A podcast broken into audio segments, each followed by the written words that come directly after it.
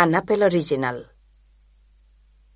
En una biblioteca, Poppy sujeta un papel, busca por las estanterías, recoge libros y los coloca en una mesa, tacha los títulos del papel, guarda los libros en bolsas y se va de la biblioteca. Familia.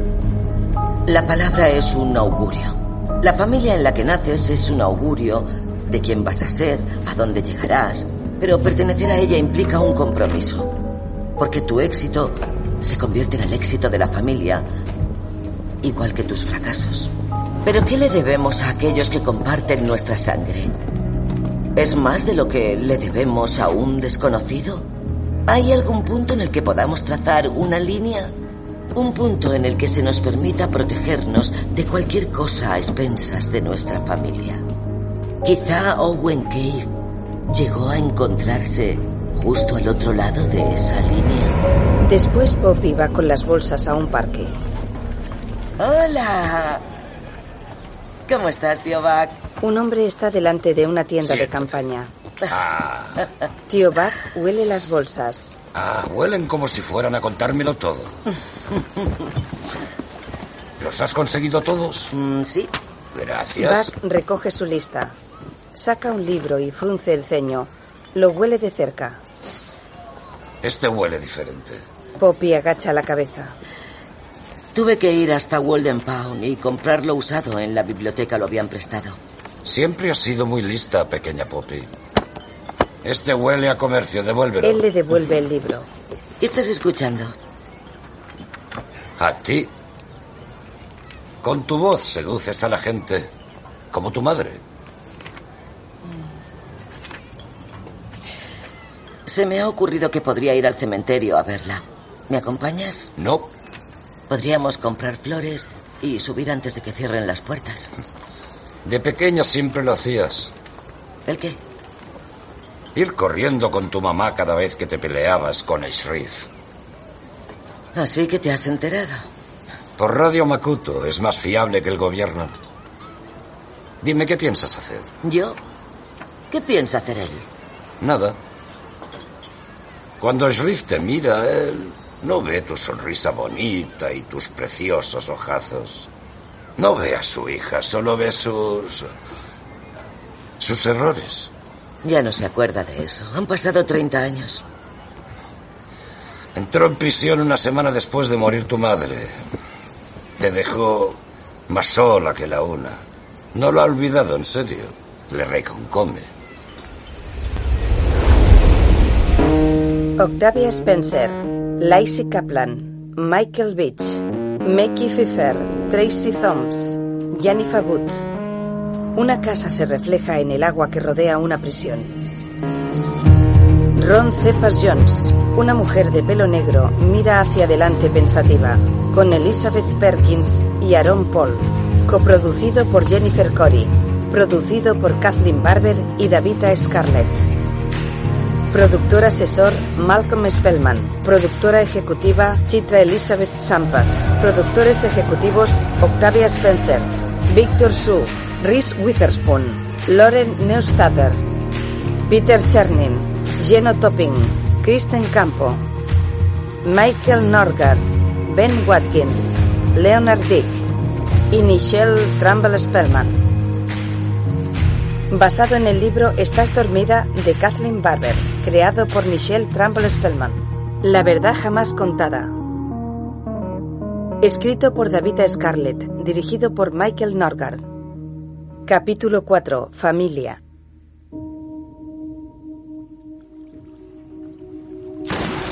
Una mujer se tira a una piscina interior con un gorro blanco. Saca la cabeza del agua y nada hasta el otro lado del carril 6.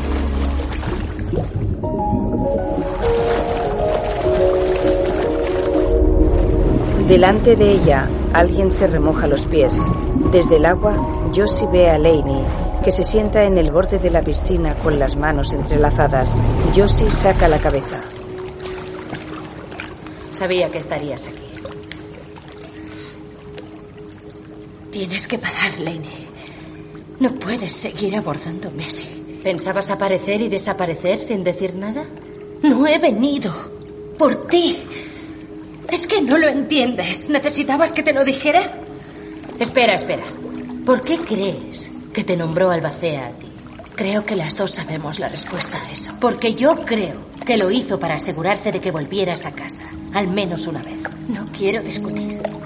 Lenny, Dios, no necesito nada de nada. Pues es una pena, porque yo la quería tanto como tú. Y ella me quería a mí. Ya lo sé. ¿Ah, sí? ¿Sabes que yo iba en el coche con ella cuando falleció? No quiero saberlo. Estábamos colgadas boca abajo mientras nos sacaban. Pareció que pasaban horas, pero solo tardaron 18 minutos. Déjalo de una vez. Vi cómo se diluía y al final... Se fue. Su luz se apagó delante de mí. A esto es a lo que me dedico. Ayudo a la gente en su transición y destaco por mi tacto. ¿No te parece cruel que estando atrapada por mi cinturón ella estuviera colgada, muriéndose? Estaba cerca, tan cerca que podía sentir el calor de su cuerpo, pero no conseguía tocarla. Por más que intentara, quería decirme algo, pero se le llenó la boca de sangre y no pude entenderla. Laney coge a Josie. ¿No crees que merezco despedirme de ella? ¿No merezco poder organizar su funeral? Porque yo soy la que se quedó aquí, no tú. Josie se aleja nadando y tira a Laney a la piscina. Bajo el agua, las hermanas se pelean. Se cogen los brazos y giran en círculos. En un flashback, una de las jóvenes se muestra asustada sobre una cama y la otra le presiona una almohada contra la cabeza. De adultas siguen peleando bajo el agua. En la habitación, Susan aparta a las dos hermanas. La de la cama respira fuerte. Josie está ahora estirada al lado de la piscina. Laney está boca abajo, mirando hacia el otro lado. Laney mira a Josie. Lo siento. Josie contempla el techo. Siempre somos así estando juntas. Siempre pasa lo mismo estando juntas. Cuando acabe lo de Susan. Se acabó, Laney. Josie se sienta. En su estudio, Poppy lleva auriculares y habla delante del micrófono. Cuando una mujer engaña a su marido y su amante aparece muerto, la primera persona a la que investigan es al marido de la mujer. En esta historia la mujer era Melanie Cave y su marido era Owen Cave. Él tenía el móvil más viejo que se pueda conocer. Pero un móvil no te convierte en asesino. Porque por más fuerte que fuera el móvil, su coartada también lo era. O eso creíamos. Owen Cave, agente de policía, inspector, estaba de servicio esa noche. La pregunta de si pudo haberlo hecho debería empezar y acabar ahí. Según el registro policial, acudió a una llamada por alteración del orden a las tres y media de la madrugada. Después de atender esa misión, se perdió su rastro hasta la siguiente entrada en el registro policial. Un aviso por violencia doméstica a las 4 y 44. En esos 74 minutos, Owen Cave pudo dejar su coche patrulla e ir a la casa de los Burman. Tal vez quería enfrentarse a Chuck Burman, al hombre que él llamaba amigo. Un hombre que él sabía que se acostaba con su mujer. ¿Owen Cave mató a Chuck Burman? Solo dos hombres conocen la respuesta. El compañero de Owen, George Hunter, era uno de ellos. Y se llevó esa información a la tumba. Owen es ahora la única persona que conoce la verdad. Y estoy convencida de que su hijo Warren merece oírla. Warren entra en el patio de la prisión. Vamos de banda. Habla un hombre con el pelo engominado.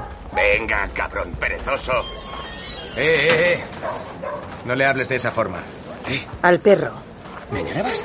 ¿Eh? Jack, siéntate, siéntate. Bienvenido, tío. Me alegra ver que no estás muerto. Sí, me alegra no estar muerto. Me pusieron al mando de mientras. Mola estar en la cima. El preso sonríe. No te encariñes Deja de sonreír. con los perros. Van y vienen, no son nuestros. Vamos, Jack, El siéntate. perro Siéntate. negro obedece. ¿Estamos en paz? El compañero le mira. Warren mira a su alrededor y se le acerca. ¿Quién quiso liquidarme? ¿Sabes algo? No, El preso entrecierra los ojos y asiente. pero puedo estar atento. Warren asiente. Está bien. No será gratis. Warren acaricia a Jax. No es fácil escuchar sin ser visto. Se chocan los puños. Te protegeré. En casa, Poppy habla por videollamada con Marcus. Tengo que hablar con los dos testigos que hicieron las llamadas a emergencias. Por si se fijaron en algo raro sobre Owen. Tuvo tiempo de sobras para ir a casa de los Burman entre las llamadas. Tienes que frenar un poco, Poppy. ¿No crees que esconde algo? No lo sé, seguramente. No significa que le asesinara. La poli hace cosas patrullando. ¿Eso es una confesión? Solo digo que Chuck tenía fans. Y quizá alguno estaba tarado. Eso es insustancial. Y luego está tu chico, Warren. Sé que para ti no encaja en el guion, pero para mí no está descartado. Está bien. Si te concedo alguna de tus dudas, ¿me concedes que esos 74 minutos son sospechosos? Sí. ¿Así de fácil? Eh, no soy un tío complicado. Oh, entonces no te importará acompañarme a hablar con los testigos. Me ayudaría a tener a un ex policía a mi lado. Está bien. Te recojo por la noche. Poppy descansa la barbilla sobre un puño. Luces iluminan la bahía por la noche. En el coche de Marcus, Poppy mira su teléfono. Le llama Desiree. No contesta. ¿Qué? ¿Estáis cabreadas? Tú mira la carretera. Típico de Poppy. Si no quieres verlo, no está ahí. Pero Desiree es igual que tú. No sabes de lo que hablas. Por favor. Veo a tu familia más que tú. ¿Sabes qué hizo cuando rompimos? Tú te largaste. Yo me quedé y aguanté el chorreo. Claro, y por eso te casaste un año más tarde. Eh, cuando me lanzo, me lanzo. Pero ya viste cómo fue la cosa, ¿no? ¿Qué edad tiene tu hija ahora? Trini tiene 15. Es la más lista que conozco. Excepto tú. Quiere que vayamos de viaje a visitar universidades. Te puedo asegurar que lo ha planeado todo al dedillo. Fíjate, tiene los horarios de salida, los vuelos, dónde alojarnos. Pero Él sacude la cabeza. ¿Qué? a su madre no le parece bien. Me está afectando, ¿sabes? No me apetece seguir peleándome con ella. Siempre deberías seguir peleando. Por tu hija. La mira y asiente.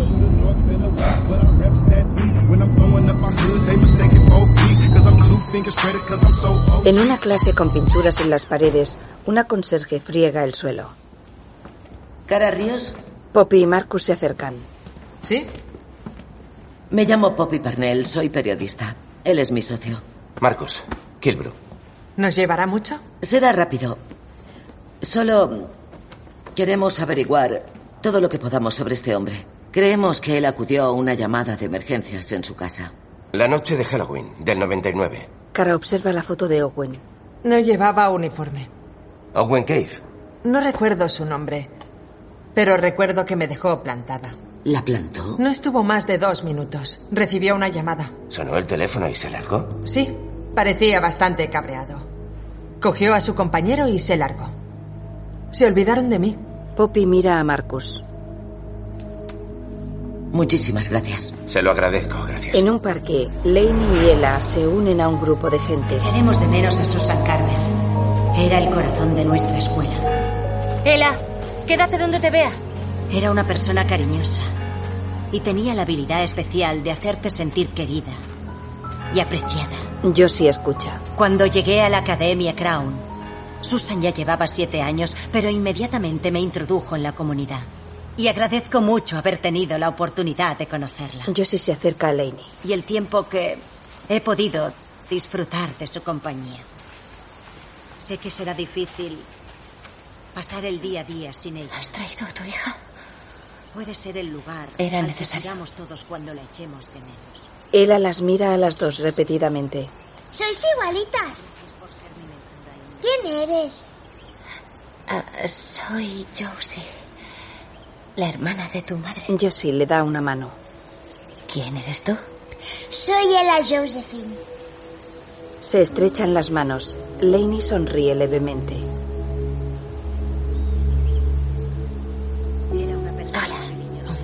Conocerte, Ella Josie. Dile, un placer conocerte, tía Josie. Un placer conocerte, tía Josie. Josie toca la cabeza de Ella. Laney ve una marca en su dedo anular. ¿Estás casada? No. No fue una vida malgastada. Ojalá todos ¿Tienes hijos? Josie desvía la mirada y sacude la cabeza. No. La clase de la señorita Carver cantará una canción en su honor antes de plantar un árbol. Me gustaría pedirle a la familia de Susan que den un paso adelante. Laney y Ella caminan hacia adelante. ¿Vienes? Ella mira a Josie y esta las sigue. Mamá no para de llamar. Las hermanas se miran. En un flashback, las jóvenes juegan con un chico. No, Lady, no puedes irte. ¡Warren! ¡Suéltame! El joven Warren tira del brazo de Laney. Ella lo tira al suelo. Josie observa cómo Laney lo golpea. Tía Josie. Tía Josie. Tía Josie. En un parque, Josie mira a Ella. ¿Puedes venir a cenar a nuestra casa? Josie baja la mirada, pensativa. Laney alza las cejas. Nos encantaría. Josie observa a Laney. En casa de Melanie ¿Owen Cave. y usted se pelearon la noche que Chuck murió? No. ¿Seguro? Owen recibió una llamada que le afectó. Intento averiguar de quién era. Owen no mató a Chuck, Poppy. Está equivocado porque está realmente convencido de que fue Warren. Él no habría destruido a nuestra familia. Si no, habría... Melanie tose sangre y salpica las fotos de Warren de un álbum que tiene en la falda. Voy a llevarla al hospital. La luz del sol se refleja sobre el agua que rodea la prisión. Dentro, Warren camina sin prisa por un pasillo, seguido de un funcionario con barba. Espera, Warren se detiene delante de una celda abierta. entra. Warren entra con indecisión. Quieto ahí. El funcionario se aleja por el pasillo. El preso de barba blanca entra en la celda.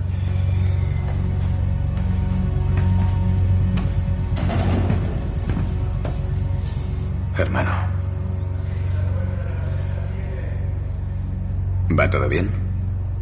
Dímelo tú. Warren desvía la mirada. Solo intentaba conseguir algo de información. ¿Y quién te lo ha autorizado? Es muy normal hacer preguntas y querer respuestas. Pero no es nada normal desobedecer órdenes. Bien, ¿y qué esperas que haga? Ir por ahí, tranquilamente, Le enseña la herida. sin saber quién quiere matarme. Al que te atacó le denegarán la condicional. No volverá a saltarse los límites. Nunca. Levanta una ceja. Pero tú tampoco. Warren agacha la cabeza. ¿Te queda claro por qué te estoy avisando? Warren sacude la cabeza. ¿Quieres salvar mi alma? Tu alma puede pudrirse. Me importa una mierda. Pero si te peleas, habrá un castigo. Si te pinchan, habrá un castigo. Y esa mierda afecta a mi negocio. No puede pasar. ¿Queda claro? Warren asiente ligeramente y el preso con barba blanca se marcha. Warren se sienta y cierra los ojos. En un hospital, Poppy observa a Melanie que está durmiendo en una cama con tubos y monitores conectados. Poppy mira hacia un lado pensativa. En un flashback, la niña del coche, de piel oscura y pelo negro, espera en la puerta. Entra en una habitación donde un grupo de adultos se lamentan. Una monja la acerca a la mujer de la cama. Tiene los ojos cerrados.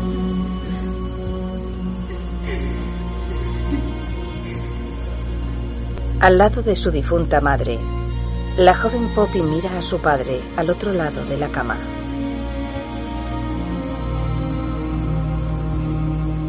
Un joven Riff Con una chupa de cuero, coge a Poppy del brazo y la aleja del dormitorio. Él la mira atrás y se aleja con él, en la habitación del hospital. ¿Está bien? Venga. Ahora sí. Se sentirá desorientada. Bien, me quedo con ella. Una enfermera se va. Poppy observa cómo Melanie se relaja. Melanie. Sabe que no pasa nada. Si se pelearon aquella noche, nadie la culparía. Si Owen estaba enfadado y acabó haciendo alguna cosa porque estaba enfadado, lo que hiciera solo es cosa suya. No es culpable por llamarle. Lo sé. Dígame por qué se pelearon. Le llamé. Le dije que tenía intención de dejarle. ¿Le dijo a Owen que iba a dejarle? Melanie asiente. Owen estaba furioso, estaba. Melanie cierra los ojos. Estoy cansada. En casa de Laney, Josie cena con la familia. Nos habíamos equivocado de aparcamiento. El sol se ponía y no queríamos volver al parque. Sí, y vi un cartel sobre los osos. Mm. Estaba asustada. Los osos son muy rápidos. Es verdad, Sí. como un rayo. Fuimos de excursión. Tardamos una hora antes de que alguien nos Mm. recogiera. Una pareja muy valiente. Sí. Y la mujer no paraba de tirarle los trastos todo el Siempre lo dices, pero no es verdad. No que es ir al verdad. lavabo. Si no necesitas que te ayude. Quiero que me acompañes. Ah, pues en ese caso, ahora vuelvo. Sí. Laney y Ella se alejan. Alex y Josie sonríen incómodos. Eh, perdona que acaparemos la conversación. No importa. En serio, es agradable. Bueno, así me quita presión. Sí, debe de ser raro para ti. Un poco. Si te consuela, te ha echado de menos. Josie se sienta frunciendo los labios. En un flashback, Laney la ahoga con una almohada. Ella y Laney regresan. ¿Podrás volver a pasar el rato, tía Josie? Me gusta mirarte. Y a mí me gusta mirarte a ti. Ojalá hubieras estado aquí cuando nací. Josie mira a Laney, que le sonríe. Ah, creo que será mejor que me vaya. Me espera un día duro. Bueno. Nos vemos en la ceremonia. Gracias. Josie se marcha y Laney la sigue. Josie, Josie. Espera, espera. Josie mira fríamente a Laney. ¿Sabes en lo que no paro de pensar desde que estoy aquí? En tu cara. Y en cómo me mirabas cuando me desperté y me apretabas la almohada contra la cara para que no pudiera respirar. ¿Intentaste matarme? No.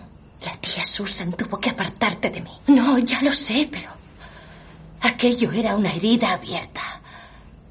Cada parte de mí sentía un dolor constante. Estaba enfadada por todo. Sé que eso no tiene sentido, pero ne- necesitaba que sintieras lo mismo que yo, ¿vale? Solo quería que sintieras la crueldad y el pánico. Estaba tan metida en eso. Josie aparta la mirada y sacude la cabeza. Nunca quise matarte, Josie. Quería matarme a mí mismo. Josie observa a su hermana. Pero he recuperado el control de mi vida. Diga. Sí, eso ya lo veo. Y precisamente por eso, lo mejor es que me vaya después del entierro. Disfrutemos de esto. Y luego... ¿Qué? Como si no te dieras cuenta, Laney, por favor, sé que puedes sentirlo. Sé que sientes cómo vuelve apoderarse la misma sensación de esta familia. Es como... Eh, Espera un momento. han detenido a vuestra madre. ¿Qué? Por allanamiento. ¿Lo ves? En casa, Poppy está sentada en la glorieta. ¿Tu nuevo rincón? No quiero perderme ni un centímetro de esta preciosa casa. Ingram se sienta a su lado. Ya. ¿Estás bien? Sí. ¿Quieres hablar de lo de la otra noche en la cárcel? Aún no. Nunca te andas con rodeos, excepto con tu padre. Necesito tiempo. Sharif ha cruzado la línea roja, cariño. Ningún miembro de mi familia agrediría a otro miembro de su propia familia. Agredir es una palabra muy fuerte. Ya lo sé. Esa es la diferencia entre cómo nos criamos los dos. Pero no podemos fingir que no ha pasado. ¿A quién beneficia? Vale, de acuerdo. Dime, ¿cuál es el plan? No tiene que ser complicado. Mm. Te aseguro que no hay nada sencillo en todo esto. Mi padre está enfermo. No está en sus cabales. No sabía lo que estaba haciendo. Pues llévalo a un médico. Que le hagan un chequeo y lo aclaramos. Ha llegado el momento, tenéis que hacer algo. Estoy intentando convencerlos de que lo hagan. No, no esperes. Si está tan enfermo como para agredir a su propia hija delante de su marido, no. Quiero que alguien lo vea antes de la semana que viene. Si no, estoy dispuesto a presentar una orden de alejamiento. Ya he rellenado los formularios. Solo tengo que presentárselos al juez. ¿Lo dices en serio? Claro. Mira, cariño. No pararé hasta conseguir que tu familia entre en el siglo XXI, aunque sea lo último que haga. Ella sonríe ampliamente. Después Poppy habla por teléfono. La segunda llamada de Owen, la mujer misteriosa de las 4 y 44. Camela Isaacs, un fantasma. ¿Camela no existe? Lo he comprobado todo. Tráfico, archivos policiales, certificados de defunción, psiquiátricos, no solo en California, sino a nivel nacional. No hay nada sobre ella desde diciembre de 1999. Veo que llamó por una pelea de violencia de género. Trabajé en una serie para el Times sobre la epidemia de la violencia de género. Las víctimas suelen cambiar de nombre para escapar de sus agresores. Comprobado, no hay cambios en el registro público. Excepto si está sellado a petición de la víctima. Veré si Marcus puede mover algunos hilos. Me parece bien. Hablamos luego. De día Poppy va en el coche de Marcus. Bueno, ¿cómo lo has hecho? Eso es lo que todos quieren saber. No, en serio, ¿cómo has conseguido encontrar a la testigo? Un antiguo colega del archivo ha movido algunos hilos. ¿Él sigue trabajando? Ella. Entiendo. En otro lugar, Laney y Erin salen de la comisaría de Menlo Park. Has dejado que me quedara toda la noche. No podía venir, ¿eh? ¿Por qué has ido a donde vivíamos? ¿Qué hacías allí? Recordar viejos tiempos. De acuerdo, no sé qué pretendes, pero será mejor que pares, ¿vale? Me da igual lo que sea. Deberías Basta. agradecérmelo. No fui allí por mí, fui allí por ti y por tu hermana. Hay que joderse.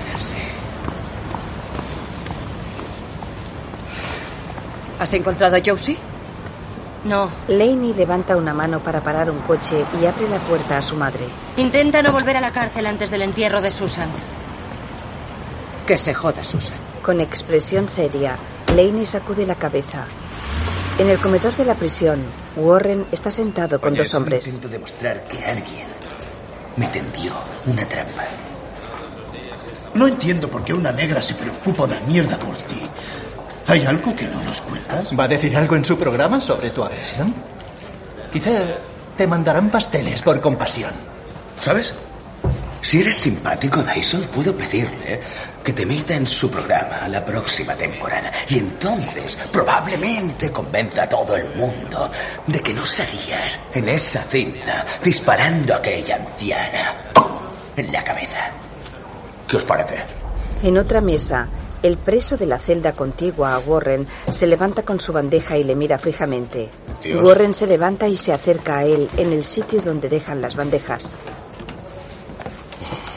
Tenía un par de mexicanos delante que hablaban sobre ti. Hablaban muy bajito, pero he pillado cada palabra. Vale. ¿Quién fue? En una casa de las afueras, Poppy se sienta con dos mujeres. Dijo que iba por una escopeta y que volvería para matarme. ¿Quién? Mi padre. Llamé a la policía. Llegaron rápido. Solo un agente, un inspector. Poppy muestra la foto de Owen. ¿Era este? Se le parece. ¿Puede contarme algo sobre él? Era muy amable, profesional. Intentó ayudarme, pero estaba nervioso. Sudaba mucho a pesar de que era octubre, no hacía calor. Dijo que era una noche larga y complicada. No comprendía a qué se refería hasta el día siguiente. ¿A qué se refería? A la mañana siguiente vi unas manchas rojas por toda la alfombra.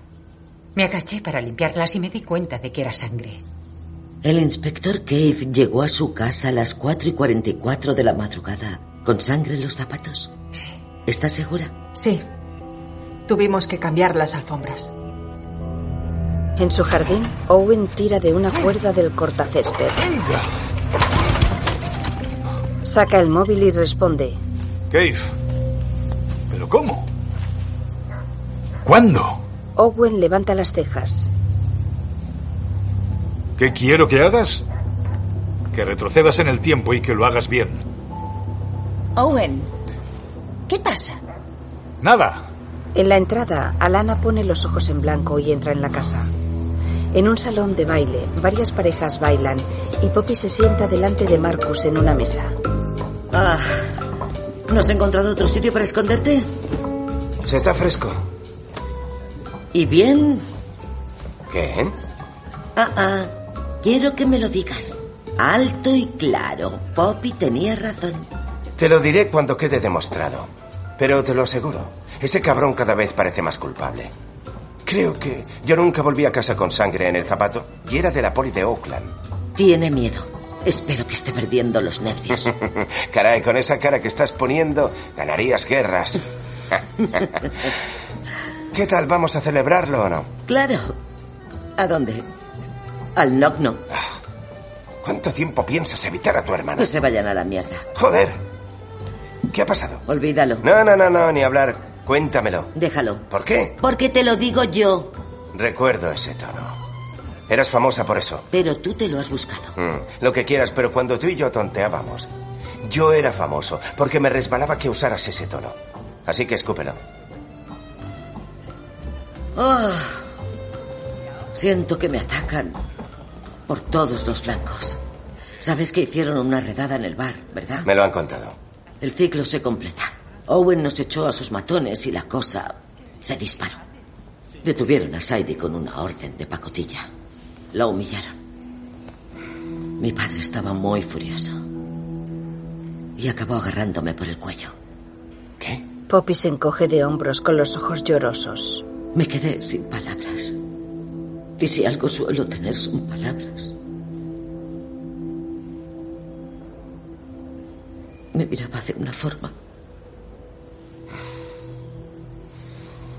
Escúchame. No puedes tener miedo de mirar a tu padre a los ojos. Y menos de que un policorrupto impida que te reconcilies con tu familia. Venga. Tal vez no puedas arreglarlo todo, pero hay que intentarlo. Digan lo que digan. Poppy asiente. En el patio de la prisión, Warren llama al hombre del pelo encominado. Quiroga. Le pasa algo a Jax. ¿Quién lo cuidaba durante mi ausencia? Nos rotábamos. Pues alguien le ha dado algo que no debía darle. Ven, fíjate. Quiroga se agacha. Warren le agarra entre las piernas. Sé que fuiste tú quien me pinchó. No, tío, te lo juro. Dime por qué. Me contrataron, ¿vale? Por favor. Y una mierda. Te lo juro. Trincaron a mi novia por posesión. Le quitaban a mi hijo. Él lo arreglaba todo. Warren aprieta. Quiero un nombre. El poli que vino a verte. Warren mira hacia un lado, pensativo. En un recuerdo, Owen abre los ojos. Warren deja ir a Quiroga.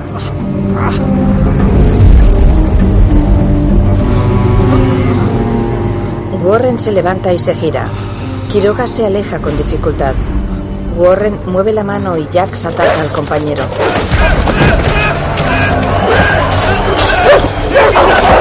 Warren se cubre la cara. Uno de los cuidadores intenta calmar al perro y otros presos se acercan a verlo.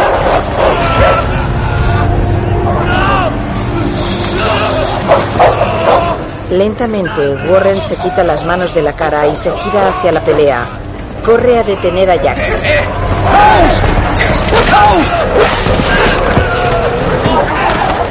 Uno de los cuidadores aparta a Jax y Quiroga, ahora ensangrentado, mira a Warren. En The Knock, Desiree lleva auriculares. So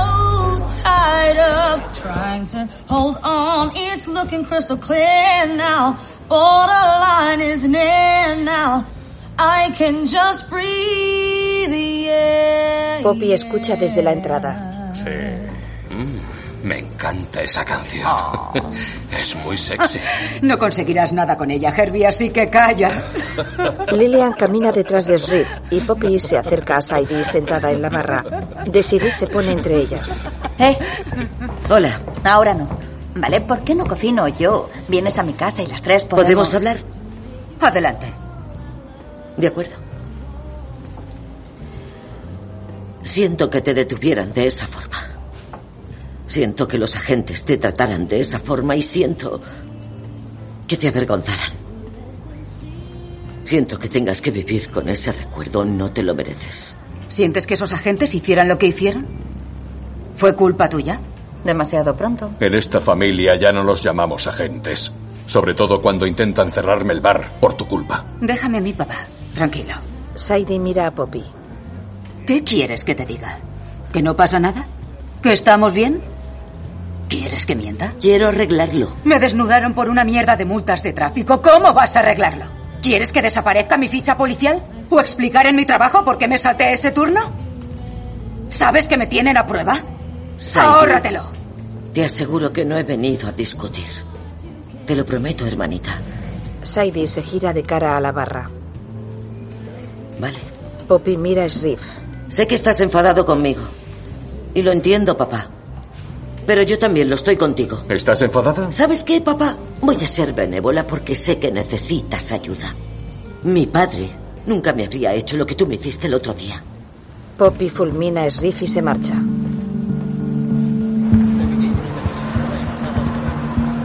Delante de un camión de comida, Owen se acerca a una agente.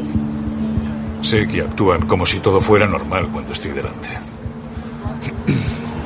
Pero están escuchando el podcast, ¿verdad? No creo que esté afectando al trabajo de nadie, señor. Solo quiero que sepas que todo lo que dice esa tal Parnell son especulaciones. Tonterías. La mujer asiente. Lo entiendo. La mujer se acerca al camión a recoger su comida.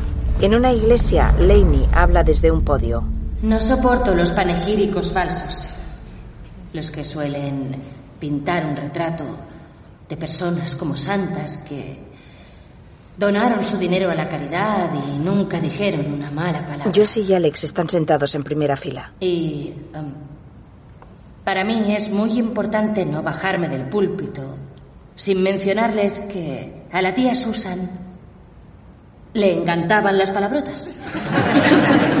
le encantaban las más gordas. Cuando era joven, ah, a menudo me sentía atrapada en mi mente, co- como si mi cerebro fuera un laberinto sin salida. Y la tía Susan me ayudaba a encontrar una salida. Y estoy segura de que no estaría hoy aquí si no hubiera sido por ella, así que quiero darle las gracias por todo. Laney se aleja del podio y se sienta entre Josie y Alex. El pastor se dirige hacia el podio. Ahora cualquiera que quiera compartir un recuerdo o dedicar un último deseo, Deberías decir algo.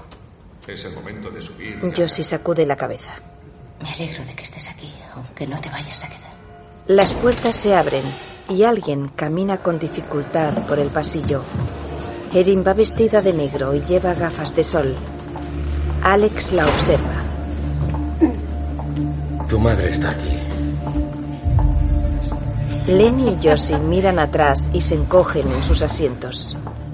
Por el amor de Dios, está borracha. Este que no vendría al funeral. Él se levanta.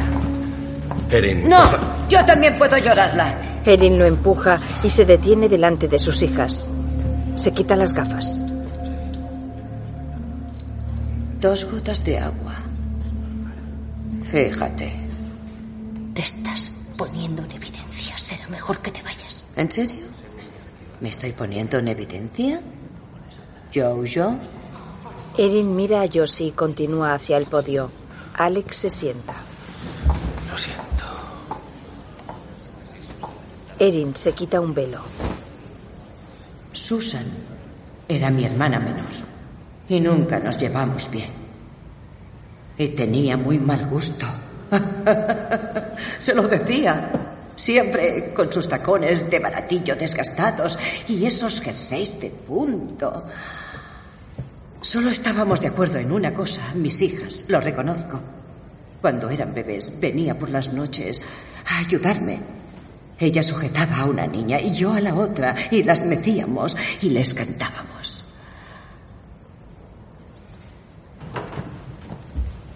Josie se levanta y camina hacia el ataúd de Susan. Mira hacia abajo.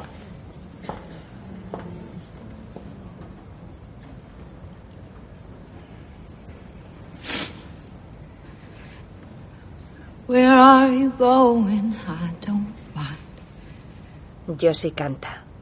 I've killed my world. And I've killed my time. So where do I go? What do I see? Todos la miran. I see many people coming after me. Poppy escribe. So where you going to? Owen lee un mensaje en su móvil. Fuiste al número 518 de la calle Fontana con sangre en los zapatos la misma noche que murió Chuck. I'm afraid I'll die. Owen tiene una expresión nerviosa. So I will follow you wherever you go. Josie llora. If your offered hand is still open to me. Strangers on this road we are on. We are not two, we are one. Mira a su tía